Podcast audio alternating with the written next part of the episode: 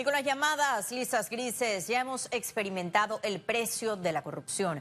Pero ¿cuánto cuesta la impunidad? Es lo que responderá en su análisis nuestro economista Carlos Araujo. Adelante, Carlos. Así es, Astrid. Sin temor a equivocarme, a usted, amable televidente, le han mentido. La mentira es costosa, monetariamente hablando, pero quizás hasta más dolorosa emotivamente. Ya hemos validado y costeado lo que la corrupción puede provocar en una sociedad, pero tanto más aún en un país pequeño como el nuestro. Estamos claros ya en el costo de la mentira y el de la corrupción, pero ¿y el de la impunidad?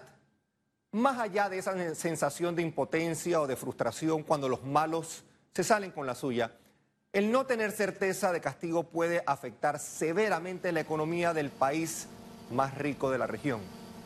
Gafi nos mantiene en listas porque se sorprende al no ver condenas por lavado de dinero, mientras la OCDE no entiende cómo es que no hay herramientas que permitan identificar a evasores de impuestos internacionales.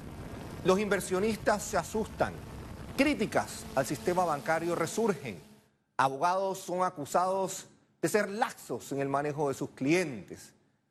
Todos estos comentarios de una u otra manera perjudican financieramente al país. Procuremos que la impunidad desaparezca pronto y nos permita crecer por un sendero de paz y prosperidad como sociedad y como un país.